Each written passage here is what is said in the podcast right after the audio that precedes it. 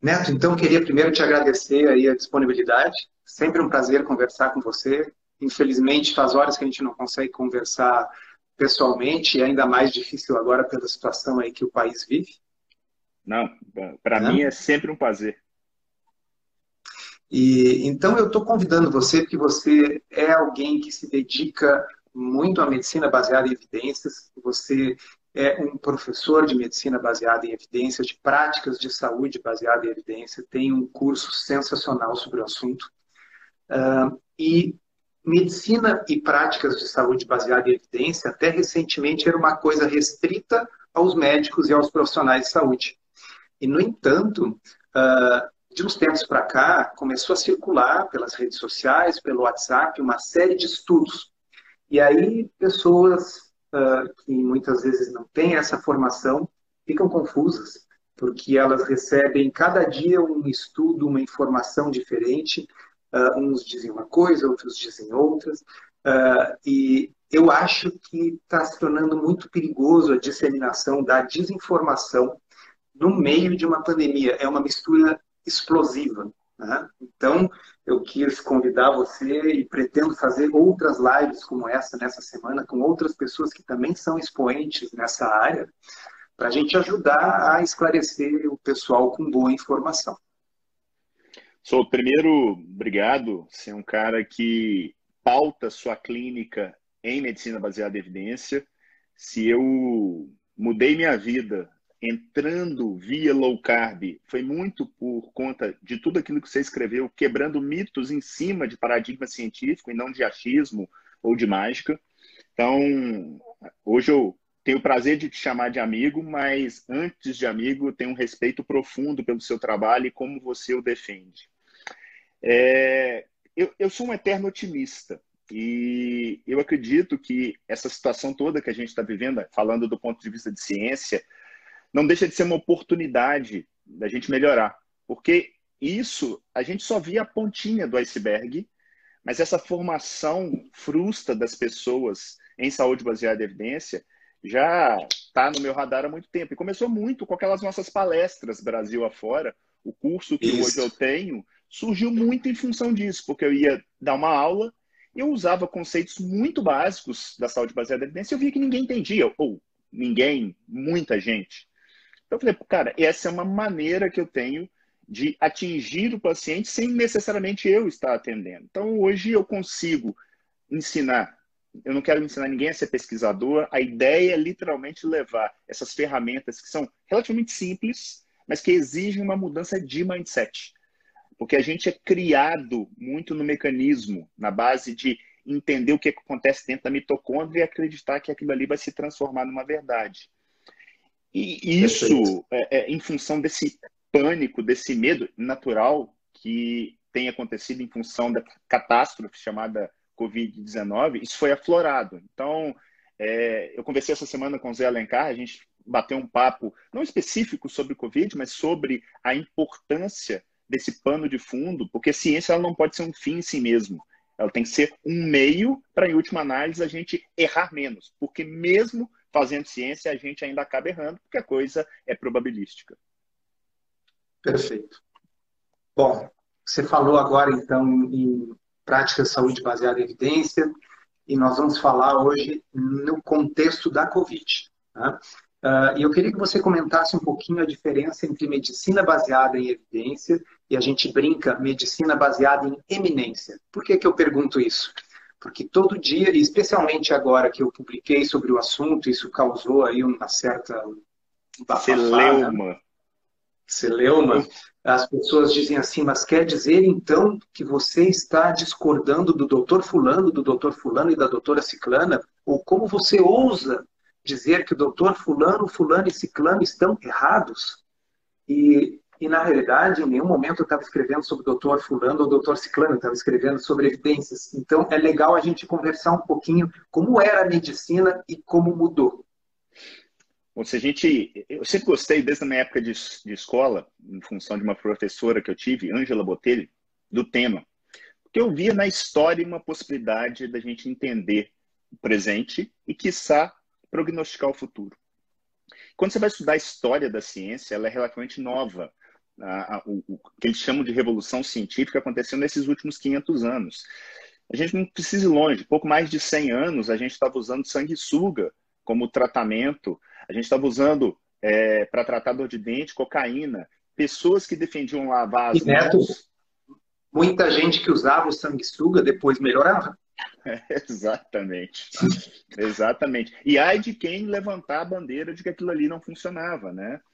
É, e coisas que hoje a gente tem completa convicção que funcionam. Semmelweis, para quem não conhece, foi um, um búlgaro que radicou radicou-se em Viena e que percebeu que lavar as mãos podia melhorar o número de infecções puérperas. E ele foi literalmente é, humilhado e demorou muitos anos para ser reconhecido. Felizmente, a coisa andou, a ciência se desenvolveu e ela é pautada em alguns pilares. Um deles, e para mim o mais importante, é o, o ignoramos. O que é o ignoramos? É do latim nós não sabemos que Sócrates lá atrás já falava, né? Só sei que nada sei.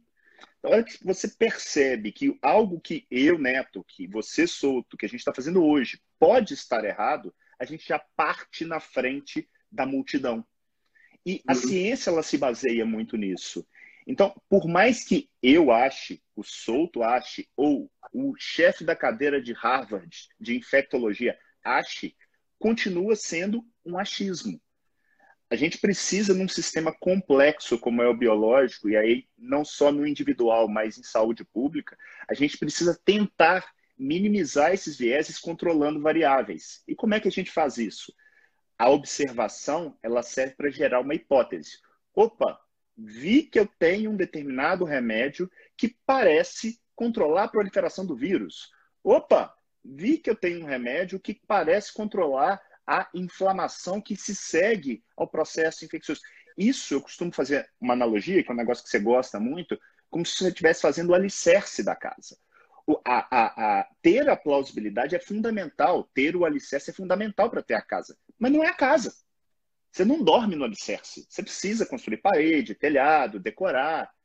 E isso segue-se o caminhar da ciência. Depois de uma observação, você gera essa hipótese e testa testa sob o paradigma de um ensaio clínico randomizado, que é um experimento onde eu tento, na medida do possível, randomizando as pessoas, ou seja, sorteando grupos, torná-los semelhantes, e aí a intervenção em um dos grupos, dar cloroquina versus placebo, consegue ser controlado e eu vou medir um desfecho. Esse desfecho ele pode ser inicialmente algo substituto, reduziu a PCR, ou pode ser um desfecho clínico, que é aquilo que efetivamente importa. Reduziu morte, reduziu internação, reduziu tempo de doença e por aí vai. O que tem acontecido, só, só para finalizar, é que as pessoas olham para esses tipos de evidência e elas não conseguem diferenciar entre uma e outra. Então, a, a, base da pirâmide, que é aquela parte fraca, passa a valer o mesmo tanto que o topo da pirâmide. Perfeito. Então, essa é a chamada hierarquia das evidências. Né? Então, eu tenho evidências que são mais fracas, evidências que são mais fortes. Uh, você já me viu fazendo essa comparação também em, em, uma dessas aulas que a gente fez juntos, que eu digo, imagina que na polícia chega alguém com um testemunho de que viu um crime. Tá? Isso é uma evidência? É, mas é uma evidência com problemas, porque o testemunho ele é sujeito a pessoa estar confusa, talvez as condições de luz não tivessem adequadas, talvez a memória dela esteja falhando, ou talvez até mesmo ela esteja mentindo, porque o testemunho tem isso. Tá? Agora, se a polícia tem câmeras de segurança que mostram imagem daquele evento, ela passa a ter uma evidência mais forte. E se há uma contradição entre essas evidências, vence aquela evidência que é mais forte. E é assim que a gente vai construindo o conhecimento dentro da medicina baseada em evidência. Então, quando a gente está falando aqui sobre o assunto e nos posicionando, nós não estamos nos posicionando a favor ou contra pessoas. Isso era antiga medicina baseada em eminência. Isso é bem importante que as pessoas entendam que muitas pessoas se manifestaram nas minhas redes sociais dizendo assim, quer dizer que o senhor é contra o doutor fulano? Alguns desses doutores eu nem conheço e outros eu não, eu não sou contra ou a favor de médicos, de eminências, né? Nem o Neto. Uh, Neto, uma outra coisa legal... E, e deixa eu até te falar uma coisa. É, surgiu, nesses últimos anos, a tendência... Na verdade, o brasileiro tem muito disso, né?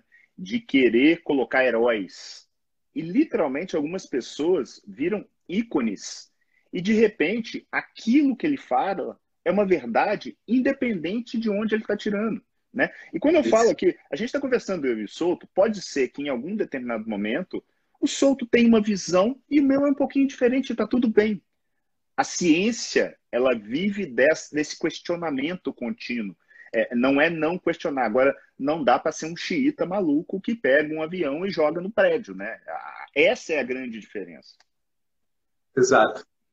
Um, uma coisa interessante que o, o, leigo não sabe, e alguns colegas médicos às vezes não se dão conta, é que a magnitude de efeito terapêutico dos nossos melhores tratamentos é menor do que as pessoas imaginam. O que, eu quero dizer com isso? Às vezes a pessoa acha que se o sujeito tomar um remédio para o coração, para o colesterol, por exemplo, uh, ele, ele não vai infartar e se ele usar, ele vai. Quer dizer, seria uma eficácia de 100%. Né? Ou vamos pensar assim, o sujeito que uh, tomar um remédio para pressão, ele não vai ter um derrame, mas se ele não usar, é garantido que ele vai ter. Na verdade, as coisas não são assim. Os nossos melhores tratamentos, aqueles que estão absolutamente estabelecidos por um monte de estudos de boa qualidade, baixo risco de viés, eles têm um NNT que não é assim tão pequeno. Vamos explicar um pouquinho, Neto, para o pessoal o conceito do NNT, para as pessoas terem uma ideia de que a magnitude de efeito de curar ou prevenir quase 100% das internações por uma patologia é uma coisa implausível. Então vamos lá, Souto. Eu acho que a gente podia até dar um passinho atrás e diferenciar para as pessoas o relativo do absoluto. Porque Normalmente, essas boas intervenções, elas têm uma redução de risco relativo que gira na casa de 20 a 30%. Quando você tem isso. algo muito melhor do que isso, você já começa a desconfiar, a não ser quando o desfecho é imediato. Eu dei uma morfina e a dor passou. Eu vejo na, na cara, eu dei uma glicose e o sujeito saiu da hipoglicemia. Mas quando a gente está falando de desfechos futuros, por exemplo, melhorar de uma infecção, é, não infartar, é, não ter uma fratura por osteoporose, a, o resultado gira na casa desses 20 a 30%. O que, que significa isso? Se o sujeito ele tem um risco estimado de 10% de ter aquele evento, tirar 20 a 30% significa sair de 10 para 7, 8. Ou seja, no fundo, o que importa não é o 20 ou 30, é essa diferença de onde ele estava, 10%, para virar 7 ou 8. Ou seja, a gente está falando de um benefício absoluto na ordem de grandeza de 2 a 3% no caso desse indivíduo, que obviamente aumenta na medida que o risco dele é maior. Então, se eu pego uma pessoa que tem um risco de 50%, 20 a 30% significam 10 a 15% de redução de risco absoluto. Pois bem, sabendo disso, essas boas drogas é, que funcionam, por exemplo, no infarto, na insuficiência cardíaca, inibidores de ECA, AS, estatinas, que têm o seu lugar, elas têm um benefício médio na, absoluto na casa de 3, 4%. Isso eu estou falando de pessoas de alto risco cardiovascular. É o sujeito que já infartou, por exemplo. Então, beleza, vamos fazer, transformar isso numa coisa palatável, principalmente para o leigo, que é o NNT, o que é o NNT que o Souto falou? É o número necessário para tratar. Como é que eu faço esse cálculo? Eu pego o número 100 e divido por esse número na redução absoluta do risco. Então, se eu pegar uma droga que consegue reduzir em 4% o risco absoluto, 100 por 4, 25. Esse é o meu NNT. Como é que eu transporto isso para prática, para ficar simples da pessoa entender? Eu tenho de tratar 25 pessoas para uma se beneficiar. É mais ou menos o que acontece no AS em infarto. Sério, sério. Você precisa tratar 24 para uma daquelas se beneficiar. E acreditem, isso é muito bom. Exato. Eu vou pegar daqui, Neto, para salientar novamente o que você disse. Os nossos melhores e mais consagrados tratamentos na medicina para desfechos que não são absolutamente agudos. Então, nós não estamos falando, por exemplo, de estancar o sangramento de uma ferida aguda. Nós estamos falando de remédio. Tá? Eu preciso tratar 30, nossa, se for muito bom, 20 pessoas para beneficiar uma. Então, se alguém manda para você no WhatsApp que tem uma eficácia de 90% de uma droga para impedir morte, um, isso não existe, pessoal.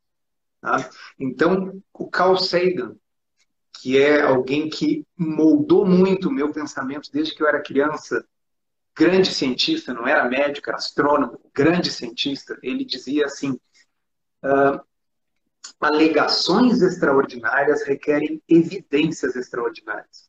Então, uma alegação de 90%, ela é uma alegação extraordinária. Eu preciso de não um, mas mais de um, estudos bem feitos, multicêntricos, grandes, com baixo risco de viés, e mesmo assim o santo desconfia, porque isso é desconhecido na medicina. Então nós estaríamos pensando que uma droga de repropósito, ou seja, uma droga que não foi criada para isso, é uma droga para malária ou uma droga para piolho, não apenas ela é eficaz, ela é um dos tratamentos mais eficazes que a medicina já produziu em toda a história. Vocês entendem a implausibilidade disso? Então, não é que a gente é contra todos nós, o que nós mais queremos é ter um tratamento que funcione. Né? E aí uh, vem a questão das teorias de conspiração, né, Neto? O pessoal diz assim: ah, mas é que são drogas baratas, não tem interesse. Uh, a primeira coisa que eu quero que vocês pensem é o seguinte: uh, Vamos imaginar esses interesses todos. Quem é que são essas pessoas que têm esses interesses? São, são poderosos, são bilionários, são pessoas que, portanto, têm interesse que a economia gire, que a bolsa de valores suba, que as fábricas fabriquem, que as lojas vendam. Uh, se existisse uma forma de fazer o PIB mundial voltar a crescer, de tratar com 90% de eficácia isso, o mundo inteiro não estaria usando. Só no Brasil se descobriu isso. Nos Estados Unidos não se usa, na Alemanha não se usa, no Japão não se usa, mas no Brasil nós descobrimos. E os interesses do mundo, por algum motivo, preferem a recessão. Né? Então, esse é o primeiro ponto. Uh, a segunda coisa sobre a teoria de conspiração, né, vou deixar com você, você comentou comigo offline antes. É, eu, eu queria até voltar um pouquinho no que você falou, porque para quem entende um pouquinho de ciência, você recebeu um WhatsApp que fala que uma droga reduz em 90% a probabilidade de morte, é mais ou menos você receber assim, ó, eu vi o Curupira, ou fantasmas existem. É algo desse tipo, entendeu? E aí, do ponto de vista científico, eu jamais vou conseguir provar um negativo. Ou seja, eu não provo que fantasmas não existem. Mas quem disse, trouxe essa. É ele que tem que me convencer de que existem. É a mesma coisa com qualquer remédio. Então as pessoas acham que às vezes a gente está brigando, que a gente é do contra, que a gente não quer. Eu tô doido para aparecer uma droga que funciona. E, ironicamente, e aí voltando para sua pergunta, porque fala, não, é a indústria farmacêutica que está julgando contra, eles querem realmente é ganhar dinheiro, cloroquina é barato, ivermectina é barato a droga que mudou a história, mudou a história da Covid-19, custa seis reais. Seis. Por coincidência, a dose também são 6 miligramas, que é a dexametasona, com um estudo sensacional, o Recovery Trial, o britânico Recovery Trial, que demonstrou e continua estudando outros braços por exemplo, o Remdesivir acabou de ser, inclusive, aprovado, apesar de um... É caro e o benefício é desse tamanho. É, bem, é, é, questionável se vale a pena usar, talvez em algum subgrupo específico. É, bom, então, não é sobre dinheiro, porque senão a dexametasona não estaria aí sendo utilizada. Agora, a própria dexametasona tem o time correto. Se você dá essa dexametasona precoce demais, e eu falo que o termo tratamento precoce eu, eu, eu, sempre penso, quando falo precoce, me parece uma fruta verde. Eu acho que é fora de tempo. Então, eu acho que até o nome é infeliz. Porque o tratamento não tem que ser precoce, ele tem que ser no tempo certo. Então, é, a dexametasona dada naquele momento de piora do quadro, quando o paciente precisa de oxigênio, ali que foi demonstrado que ela tem benefício. Antes ela pode até piorar.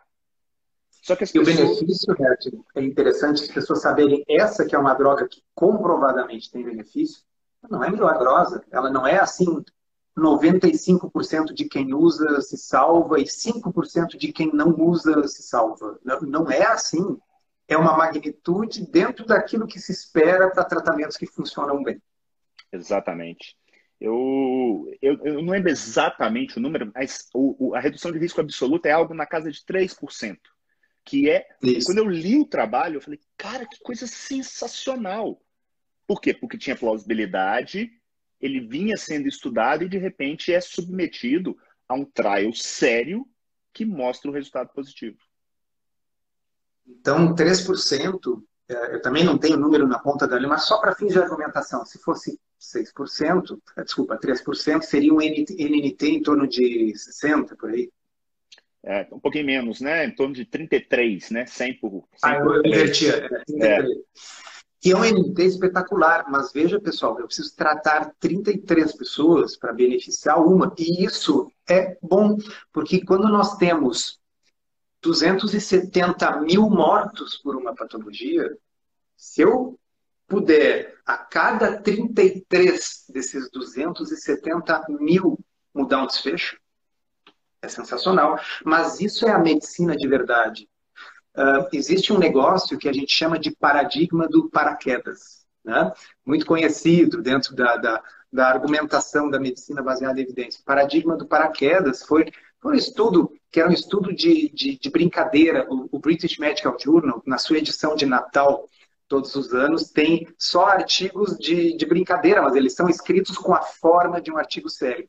E ali o sujeito colocou, vamos randomizar as pessoas para pular de um avião, usando paraquedas ou não usando paraquedas, e quem aí se voluntaria para participar desse estudo? Né? Uh, acontece que na medicina praticamente não existe esse paraquedas. Né? O paraquedas, esse seria o seguinte: o sujeito levou um tiro que perfurou o coração, eu consegui suturar, rafiar a tempo aquele tiro ou não. Bom, Tá? Isso é, sim, a diferença entre a vida e a morte. Talvez algo parecido seja uh, um apêndice perfurado com peritonite aguda, eu intervir ou não intervir.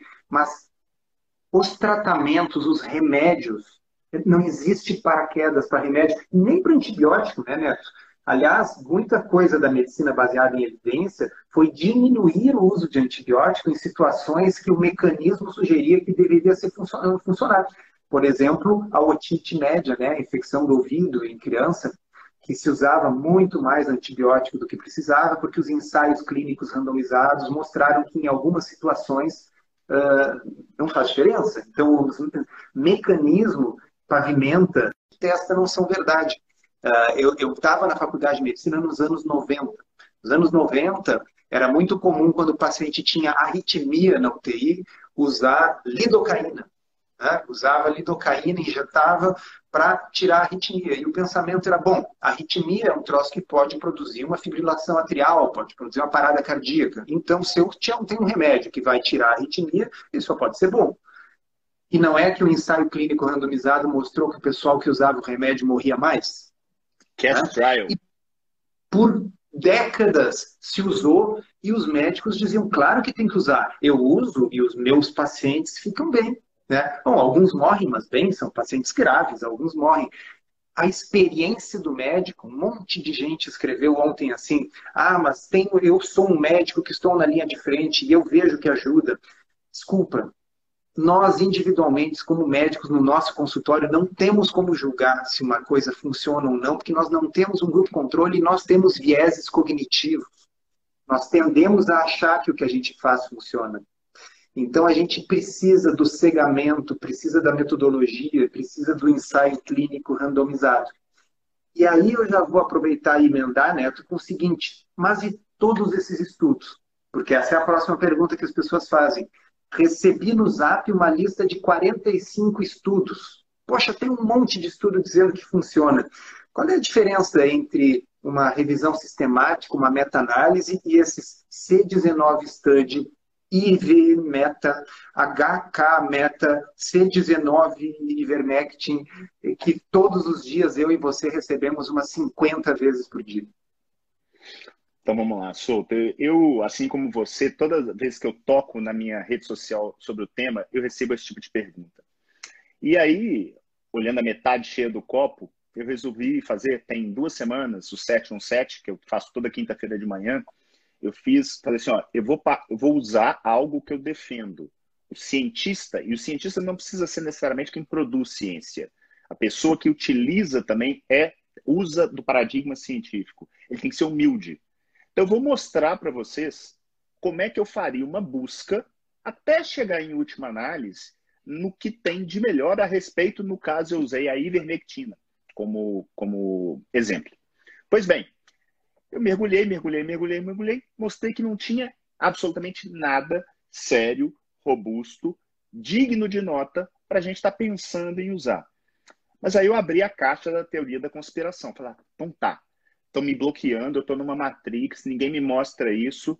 E tem o tal do Ivermect, não sei das quantas, igual tem o C19 e tal. Então vamos, vamos dar uma olhada nele. Aí eu entrei. Entrei e falei assim: eu vou analisar isso aqui criticamente.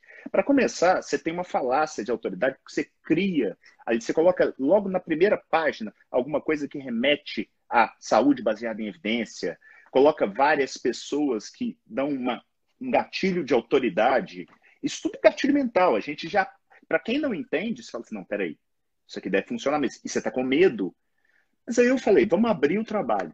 Abri o trabalho e falei assim: olha, uma revisão sistemática, ela não é necessariamente o topo da pirâmide. Ela foi a pirâmide das evidências, ela foi ressignificada em 2016 e eu acho muito bem ressignificada, onde a revisão sistemática ela sai do topo e vira uma lupa.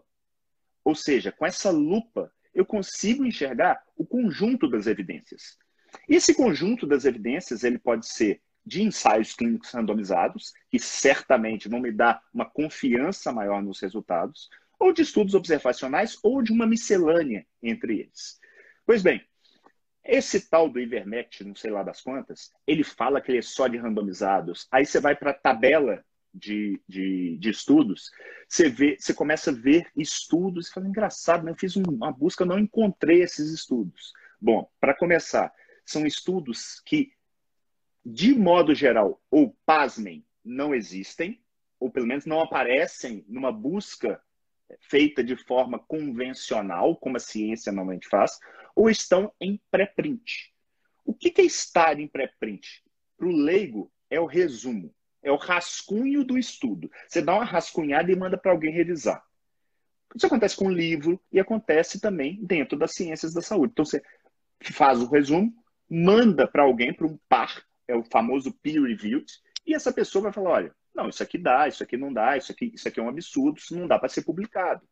Inúmeros trabalhos deixam de ser publicados nesse crivo dos pares. Para que eu fui olhar os. E aí eu falei assim: não, então eu vou olhar o principal. Porque toda vez que a gente faz uma revisão sistemática, é como se estivesse fazendo um, um peso, um balanço entre os trabalhos.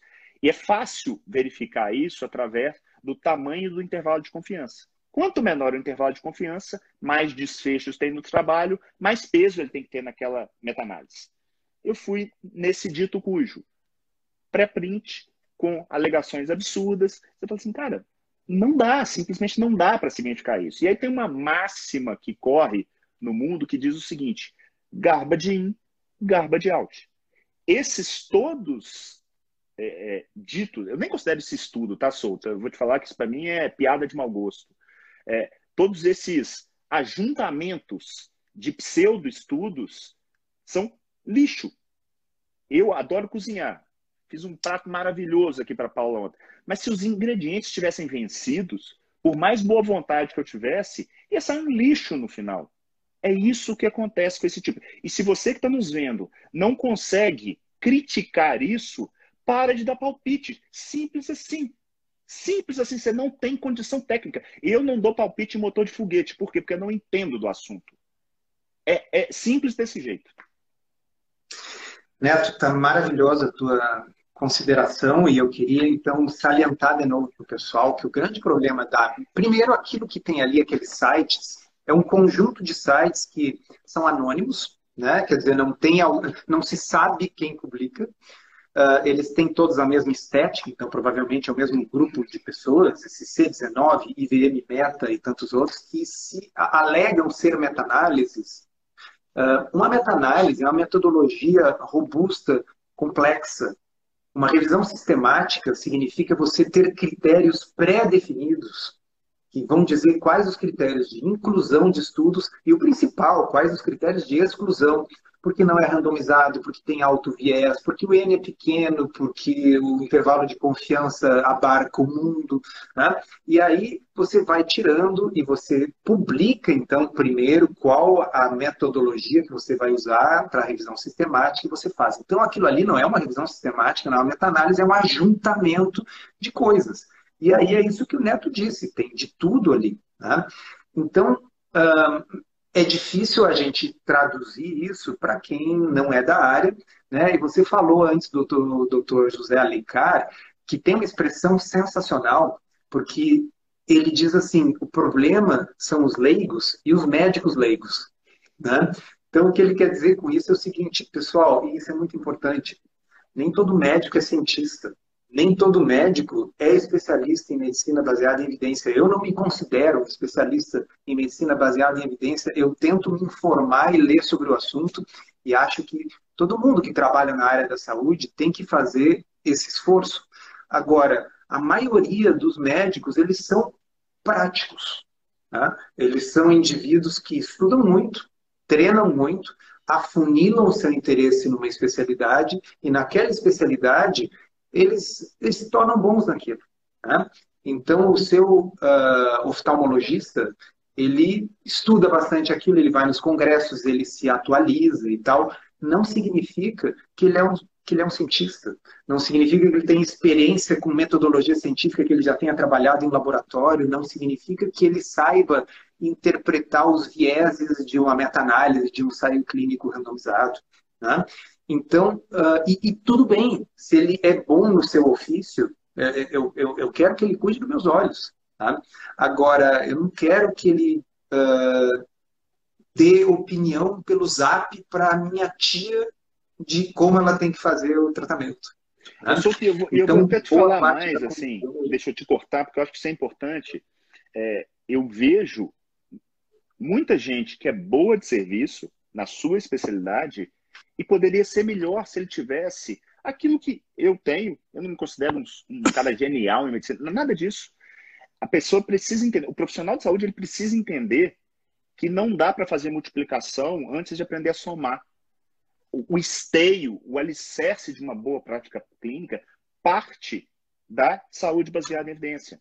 É dessa maneira que você consegue. Eu costumo dizer o seguinte: mais importante do que saber o que ler é saber o que não ler porque o tempo ele é muito valioso. Então, se a pessoa não Exato. consegue fazer esse crivo, ele vive da medicina baseada em eminência. E beleza, quando é uma eminência que está produzindo isso baseado em evidência, você deu sorte. Mas se não é, você está fadado a levar aquilo para sua prática clínica, achando que está fazendo bem, e aí de repente você vê as pessoas prescrevendo com maior boa vontade, com maior boa fé e de boa intenção, o inferno está cheio, como diria minha mãe. É, prescrevendo ivermectina, cloroquina, zinco, vitamina D e por aí tantas outras coisas, e a pessoa melhora, e a pessoa não consegue entender que ela melhorou. Não sabe se melhorou devido, a despeito ou apesar daquele negócio. Então, se você é profissional de saúde, eu queria te deixar uma pulguinha atrás da orelha. Estuda esse tema. Isso, ainda mais num mercado cada vez mais brigado, se você não entender isso, você vai cada vez ser mais sufocado. Não, não deixe isso ser terceirizado. Traga isso para o seu core. Isso é parte do seu core. Tá, tá, tá muito certo, Neto. Eu acho que tá, tá, tá perfeito. Falando em um conceito caro à medicina baseada em evidência, eu vou chamar a atenção para você de outra coisa que apareceu muito nas manifestações em rede social ontem, que nós chamamos de falácia ecológica. Né? A cidade X fez o tratamento com kit e a cidade Y não fez. Na cidade X, ninguém morreu. E na cidade Y, está colapsado o sistema de saúde. Né? Nós já falamos antes, pessoal, da implausibilidade disso. Se você escuta isso, você sabe, por definição, que não é verdade, não importa de que doença a gente esteja tratando. Porque isso não existe em medicina. Nunca existiu em toda a medicina. Tá? Mas, uh, vamos falar um pouquinho da falácia ecológica. Qual é o problema da gente comparar diferentes países ou diferentes cidades? eu vou usar uma, uma analogia que, se eu não estou enganado, foi você que usou em uma aula que a gente, em algum evento que a gente participou junto. Se eu chegar para a nossa audiência e falar assim, olha, dá um pause aqui na live, dá um pulo na varanda, na sua janela e conta quantos carros vermelhos passam. Fica ali durante 10 minutos. 10 minutos depois você volta. Brincadeira, tá, gente? Mas ao, ao voltar, quantos carros vermelhos passaram? Ah, foram 32. E brancos? grilos. O que, que acontece? Quando a gente observa alguma coisa, a gente esquece de todo o redor. Você literalmente põe uma viseira. Quando eu pego cidades, imagina o tanto de variáveis que estão envolvidas nesse cálculo. Desde uma simples variável de será que está sendo realmente anotado certo quem morreu de? Será que literalmente todas as pessoas estão usando mesmo? Quem que está usando? Será que é só daquela doutora do hospital XYZ, do hospital do lado? São muitas variáveis que tornam esse tipo de análise impossível.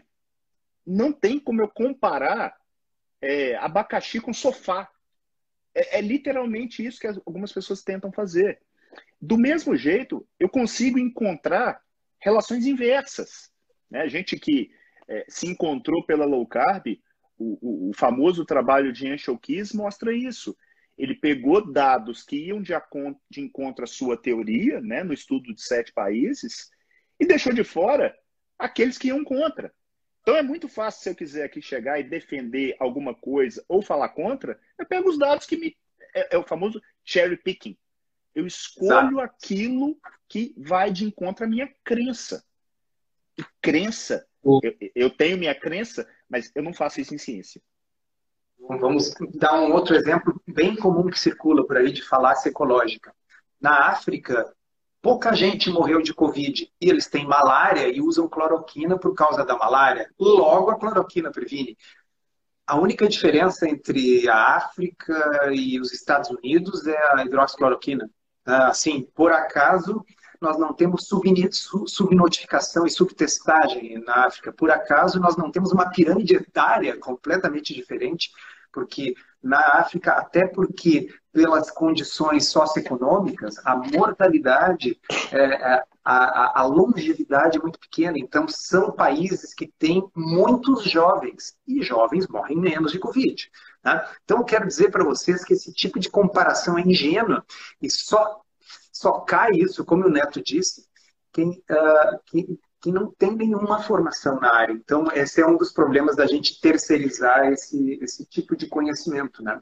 Mas o principal, eu acho, é aquele ceticismo básico de quem sabe que os melhores tratamentos que nós temos, medicamentosos na medicina, dão resultados absolutos de 3%, 4%. Não é, se você escuta que um tratamento mágico foi descoberto por brasileiros, foi aplicado numa determinada cidade e ninguém morreu. E na outra cidade está uma catástrofe. Você não precisa ler estudo, você não precisa ver metodologia, você sabe que é mentira. É isso, perfeito. Tá? Bom, e aí, Neto, vem a pergunta mais repetida lá da minha postagem. Então, vai ficar apenas olhando? Esperando, sem fazer nada, vai o que? Só usar de pirona para febre até que a pessoa se sufoque e morra por falta de ar? É isso? Seu canalha? Vamos lá. Eu acho que é bom a gente, como eu disse no início da live, voltar na história, né? Vamos pensar, pensar em doenças semelhantes, como a gripe, como a dengue, doenças viróticas também, sem um tratamento específico. Zika. Zika. O que a gente fez até agora? Ficou esperando, simplesmente esperando aquela pessoa sangrar até morrer porque ela fez uma febre hemorrágica? Não. A gente fez aquilo. Porque existe um princípio bioético que nasceu na Grécia Antiga com Hipócrates, que é o primo non que é o primeiro não lesar, que é traduzido hoje na bioética como o princípio da não maleficência. Na prática é o seguinte: se você não sabe se vai fazer bem, não faça mal. E quando a gente tenta usar alguma coisa, mesmo que com boa intenção, se aquela coisa não funciona ou tem uma altíssima probabilidade de não funcionar, eu só fico com o lado ruim. Eu só fico com potencial dolo. Ah, não, mas cloroquina, eu não tenho problema nenhum na minha prática, porque eu sou oftalmologista, eu sou reumato, e não dá efeito adverso, dá muito pouco. Primeiro, né? Eu não uso anti-inflamatório para paciente renal crônico, mesmo que ele seja seguro num jovem que teve um trauma de joelho. São situações diferentes. Não dá para a gente fazer é, é, isso que o Souto comentou, é, drogas de repropósito, ou seja, ela nasceu para cuidar de piolho, ela nasceu para cuidar de malária ou de doença autoimune. É muito raro disso acontecer. E a gente pega um cenário como o cenário de vírus, a gente até hoje não conseguiu achar nada que efetivamente resolva doença virótica aguda. Ah, alguém vai falar, ah, tem o Tamiflu. Né, que você usa? Uso em paciente grave, mas eu não levo muita fé, para te falar a verdade. Por quê? Porque os dados, eles mostram um benefício que marginal. Então, mesmo que ele exista, não vai ser nada de espetacular. Nada, nada, nada, nada. Então, a gente parte já de uma situação. Para uma doença, que é a influenza, que é a gripe, que existe há dezenas, dezenas, dezenas de anos que a gente lida com ela e a melhor droga que a gente tem é ruim. Mas Né, nós descobrimos que o troço do piolho resolve 90% dos casos de uma doença nova. Qual a é, é, plausibilidade disso, pessoal? É, é, acreditar em mágica, né? É acreditar que realmente todo uh, o repertório do Monteiro Lobato vai aparecer na sua porta hoje à noite pedindo para entrar. Não dá, sinceramente, não dá. E aí eu queria levantar com você, solto um conceito, que é o conceito do pensamento bayesiano, que parece ser uma coisa complexa, mas é algo extremamente importante, porque voltando lá no início da live, o profissional de saúde, e parte dele, tá? Porque o leigo, ele, ele simplesmente ele reflete aquilo que o profissional de saúde está trazendo. O pensamento, o mindset científico, mindset baseado em evidências, ele usa muito do pensamento bayesiano. O que, que é isso? É o que ele chama de probabilidade condicional. Ou seja, eu uso aquilo que eu conheço até o momento, então eu uso doenças parecidas com, com a Covid para lastrear o meu pensamento. Então tá, eu não tenho nada que funcione para essas doenças. Aí, de repente, em três meses, surge uma droga milagrosa chamada cloroquina que vai curar o Covid. Por que, que o Covid seria diferente? Qual que seria. Ah, não, porque tem estudos em células, ou estudos em animais mostrando que reduz o número de, de, de, de, reduz a viremia, por exemplo. Tá, mas isso não significa que a pessoa vai ter o desfecho clínico lá na frente, que ela vai morrer menos. Então, eu preciso partir daquilo que é conhecido como probabilidade pré-teste. O que, que é isso? O quanto o neto, o solto, quem está fazendo essa análise crítica, acredita que a ivermectina vá resolver o problema da Covid. Cara, isso é próximo de zero. Eu chego a dizer que é, é quase abaixo de zero. Por mais que eu tenha algum tipo de hipótese. Mas as hipóteses, elas nascem fadadas a, a, a não funcionarem. A enorme maioria das hipóteses. Por isso a gente pensa, do ponto de vista científico, na hipótese nula. Eu não vou entrar nesse mérito aqui. Quando eu tenho uma probabilidade pré-teste, eu faço um teste, que nesse caso seria que Imagina que sai um grande estudo amanhã, com 2 mil pacientes em cada braço, um usando ivermectina, outro usando placebo, mostrando o benefício da droga. Ainda assim, eu não. Óbvio, a minha probabilidade aumentaria daquilo ali funcionar. Mas eu ainda ia ficar com uma pulguinha atrás da orelha, ou um piolho atrás da orelha, para falar da ivermectina. Mas é, as pessoas precisam entender que quando eu tenho uma probabilidade muito baixa, eu não posso me valer de uma boa evidência. Eu preciso, quiçá, de duas ou mais evidências para chegar e falar assim, ó, beleza, agora vale a pena. Porque esse, essa falsa retórica de mal não faz, isso, às vezes, para o indivíduo não vai fazer tanta diferença. Na hora que você pensa em saúde pública, você pode estar fazendo uma catástrofe. Ontem mesmo Sim. eu fiquei sabendo de um paciente que foi anticoagulado porque o dímero D estava alta e sangrou. E existe base para fazer isso, base é, é, fisiopatológica? Existe. A gente tem que saber que a gente pode fazer mal. Então, é muito perigoso a gente partir do mecanicismo, muito perigoso a gente partir da falácia da autoridade e querer simplesmente acreditar por fé que aquilo ali é verdade. Perfeito, Neto. E a história da dipirona, que apareceu muito, é porque isso aí rola por aí, uh, que houve né, até procuradores de justiça que se envolveram e escreveram um texto e falavam assim, qual a evidência de ensaio clínico randomizado que dipirona é bom para Covid? Né? Então, eu não sei nem por onde começar isso. A gente não dá dipirona para tratar o Covid. A gente dá dipirona porque a pessoa está com dor de cabeça, ou porque ela está com febre e a febre está lhe causando desconforto. Ou seja, é para dar conforto. E esse conforto você dá na gripe, esse conforto você dá na zika, você dá na, na dengue. Né? E mesmo assim, com seus riscos, porque se você usar aspirina e o sujeito tiver dengue, daqui a pouco tem o risco de piorar a dengue hemorrágica. Então, são os, os, tratamentos mais inócuos, eles podem ter risco, especialmente quando aplicados em termos de saúde pública. Então, obviamente, aquilo era uma falácia total que não vale a pena nem, nem comentar. Ninguém está dizendo que a dipirona vai tratar a coisa. A questão é, quando não existe um tratamento, a gente não inventa qualquer tratamento aleatório.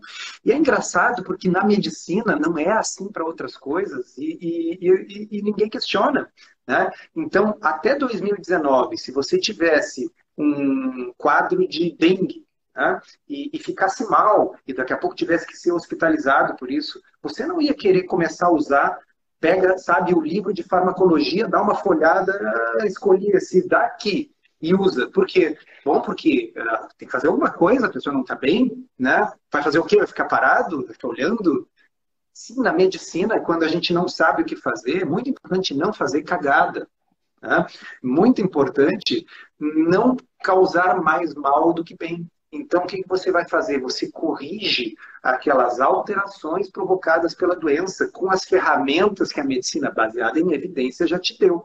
Né? Então, você vai corrigir o transtorno de coagulação do paciente com dengue, você vai tratar os sintomas de dor e febre, você vai ajudar na ventilação se tiver uma pneumonia viral, seja por que vírus for. Né? E se um dia tiver um tratamento que funciona para uma determinada doença, bom, você vai usar, mas você descobriu que funciona não por causa do ZAP, não por causa de estudos observacionais ou de alguns ensaios clínicos duvidosos, não publicados em preprint, com tamanhos de efeito improváveis. Né?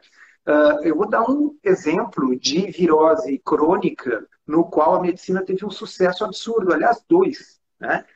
HIV e hepatite C. Né? Dois exemplos de sucesso. Nenhum deles foi por médicos heróis que uh, descobriram sozinho no seu gabinete, na internet, a solução para esses problemas. Foi a, a construção escalonada, passo a passo, slow medicine, né? assim, no qual você vai cada vez mais construindo evidências melhores em cima de evidências melhores, ensaios clínicos randomizados que descartam algumas hipóteses e mostram que outras são promissoras. E por isso que leva algumas décadas para você achar ah, mas nós não temos décadas. Bom, se nós não temos décadas, então nós vamos tentar melhorar o nosso isolamento social para permitir que a população seja vacinada, porque as vacinas passaram por ensaios clínicos randomizados fase 3 e nós sabemos que elas têm eficácia, especialmente quando nós estamos falando de uma população, né, Neto? Porque aí, como o Luiz Corrêa costuma dizer, o NNT para vacina não é da pessoa, é da população. Né? Então, eu, eu tenho a população brasileira e o NMT é de um. Se eu vacinar a população, eu vou ter menos mortes, eu vou ter menos complicações. O Souto, não precisa ir longe, né? Vamos pensar, porque as pessoas começaram também a, a discutir coisas do tipo: ah, não, porque a Coronavac tem uma eficácia de 50%, a, a da Pfizer tem 90%, a da Moderna tem 90%.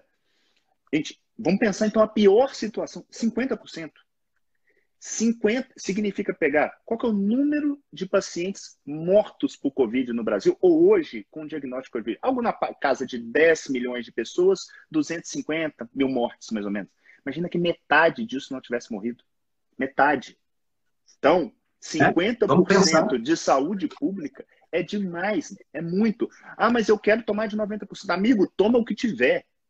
Toma o que tiver. Você está tendo a sorte e eu vou te falar que eu fui um dos que fui. Eu tive que calar minha boca, porque eu duvidava deles conseguirem fazer uma vacina minimamente confiável em menos de um ano.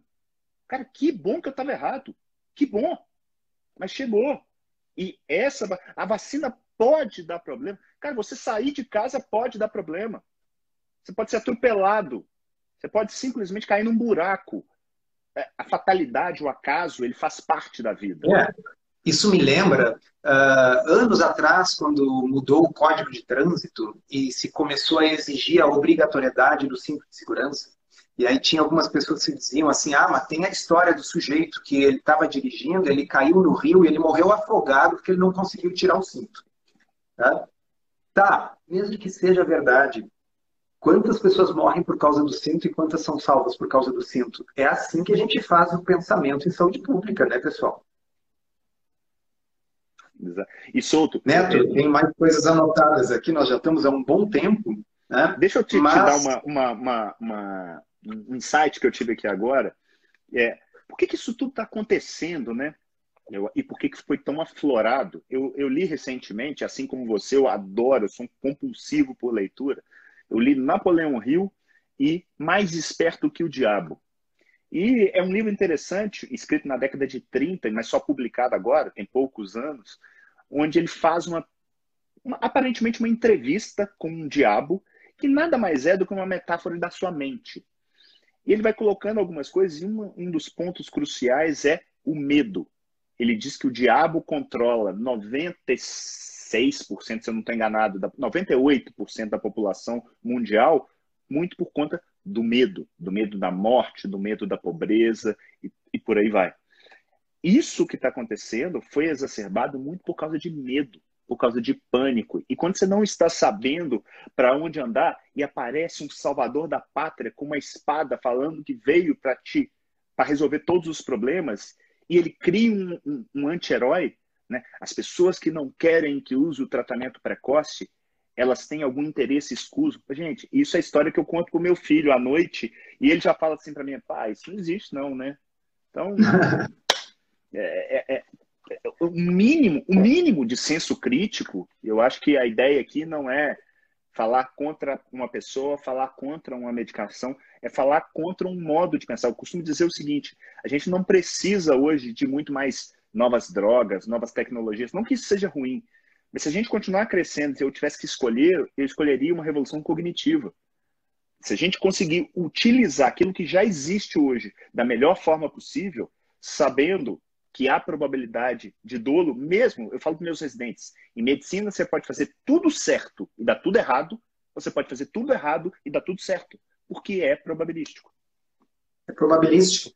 Uh, e isso ajuda aquela pessoa que daqui a pouco está perdida em algumas coisas técnicas que a gente falou aqui e que diz assim, tá, mas eu e a minha família, a gente fez o tratamento precoce, a gente pegou Covid e nós estamos aqui para contar a história. Olha só, pessoal, é probabilístico. Tá? É uma doença que, do ponto de vista populacional, é uma catástrofe sem precedentes para nós. Mas, do ponto de vista do indivíduo, é como o Neto disse antes: 98, 99% das pessoas vão ficar bem. Não por causa da dipirona ou porque tenham feito alguma coisa, muito menos por causa dos tratamentos mágicos, mas porque o seu sistema imunológico combateu o vírus. E isso acontecerá em 98 a 99% das vezes. Então, se você tivesse tomando chá de losna, você diria que foi o chá que resolveu? Se você estava com a sua camisa da sorte que você usou quando o seu time ganhou, você vai ficar usando aquela camisa cada vez que tiver com o nariz corto, sabe? Isso é pensamento mágico, pessoal. É pensamento mágico do mais primitivo, daquele, daquela coisa tribal nossa, que os nossos antepassados faziam determinada dança para chover, porque uma certa vez, quando eles fizeram, choveu. Então, aconteceu depois foi por causa disso, é o pensamento. Né? Então, é, é, é, é são coisas simples. É, é precisa, como o Neto disse, uma revolução cognitiva. A gente não pode ser presa tão fácil de uh, ser tão ingênuo. Né? Então, a, a, as pessoas têm essa, essa teoria de conspiração, isso parece para elas que elas estão sendo mais espertas do que todo mundo, porque elas sabem uma verdade que está escondida, que só elas sabem. Né? Uh, isso uh, historicamente sempre terminou em desastre, pessoal. Bem, bem estudado. Tá? Não, é, não é por aí. Tem nome, tá é... Medical Reversals. Sensacional. É uma pena que esse livro não esteja traduzido. Tá? É o livro do Vinay Prasad, né? Ending Medical Reversals. Ter, terminando com as reversões na medicina. E é um livro todo dedicado a uma série de coisas que sempre se fez na medicina, porque parecia óbvio que elas iam dar certo, além do que as eminências, os médicos famosos faziam, os professores ensinavam, e aí os ensaios clínicos randomizados vieram e mostraram que não. Então, eles assim, a gente poderia acabar com essas reversões frequentes se a gente esperasse ter evidência, em primeiro lugar, para daí começar a fazer alguma coisa. Né? Neto, que, que nós podemos fazer para ajudar especialmente os profissionais da área que querem entender um pouquinho mais de medicina baseada em evidência, conseguir fazer a sua própria avaliação crítica da literatura e não ser presa fácil do Zap Zop.